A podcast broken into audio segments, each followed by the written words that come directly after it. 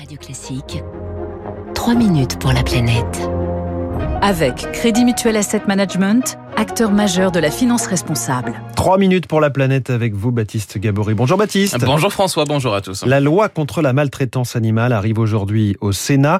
Quasi unanimité hein, en janvier euh, chez les députés. Alors plusieurs mesures ont été retoquées la semaine dernière en commission par les sénateurs. Les associations dénoncent déjà un rétropédalage honteux. Et oui, ce texte hein, devait être un premier pas historique pour la condition animale en luttant d'abord contre les abandons des animaux de compagnie. 100 000, 100 000 abandons chaque année en France, c'est un record en Europe. La loi prévoit par exemple la remise lors de l'achat d'un animal d'un certificat de connaissance. Les sénateurs veulent ajouter un délai de réflexion de 7 jours pour responsabiliser les acheteurs, mais les sénateurs sont revenus dans le même temps sur l'interdiction de la vente d'animaux de compagnie dans les animaleries et sur Internet, comme l'Assemblée l'avait voté.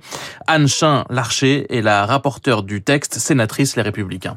Les animaleries vendent 20 000 chats et chiens par an. Ces chats et ces chiens sont tous identifiés, sont tous vaccinés. Fermer les animaleries qui n'ont aucun intérêt à ternir leur image, ça veut dire que demain, c'est tout un commerce qui bascule euh, vers Internet, qui sera incontrôlable, illicite et qui sera certainement la source de nombreux trafics d'animaux. Le ministre de l'Agriculture, Julien de Normandie, annonce ce matin dans les colonnes du Parisien que tous les sites Internet devront euh, contrôler l'identification des animaux vendus. C'est ce qu'il va proposer en tout cas aux sénateurs hein, pour lutter contre les trafics. C'est insuffisant selon euh, Jacques-Charles Fonbonne, président de la SPA. Il est en colère. La suppression de cette interdiction dans les animaleries et sur Internet, c'est l'erreur majeure. L'achat impulsif d'un animal est une des causes majeures de l'abandon. On va importer des animaux pour les animaleries, même si le volume est assez faible, de pays où la réglementation en termes de protection animale est infiniment moins contraignante que la nôtre, alors que parallèlement, les fourrières euthanasient des centaines de milliers d'animaux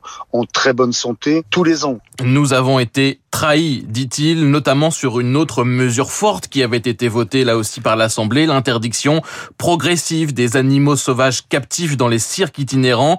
Le Sénat veut revenir dessus. Les interdictions seraient déterminées par arrêté après consultation d'un comité spécialisé Anne Chin-Larcher on donne la possibilité à la ministre de prendre sa décision par voie d'arrêté, suite à l'avis qui pourrait être donné par ce comité spécialisé sur les animaux qui pourraient être compatibles avec euh, cette itinérance qui est le mode de vie de ces cirques. Il y aurait bien sûr des membres de ministères, il y aurait des ONG, il y aurait des circassiens, des vétérinaires de faune sauvage. Idem pour les dauphins et les orques dans les delphinariums. Plus d'interdiction voulue par les sénateurs. Réaction de Muriel Arnal, présidente de l'ONG One Voice. Un conseil spécialisé, on a déjà des conseils, on sait que il manque des experts concernant ces animaux, alors que 23 pays en Europe ont légiféré sur cette question des animaux sauvages captifs. Eh bien, en France, on va continuer de laisser faire. C'est scandaleux. Muriel Arnal qui sera avec d'autres associations de défense des animaux cet après-midi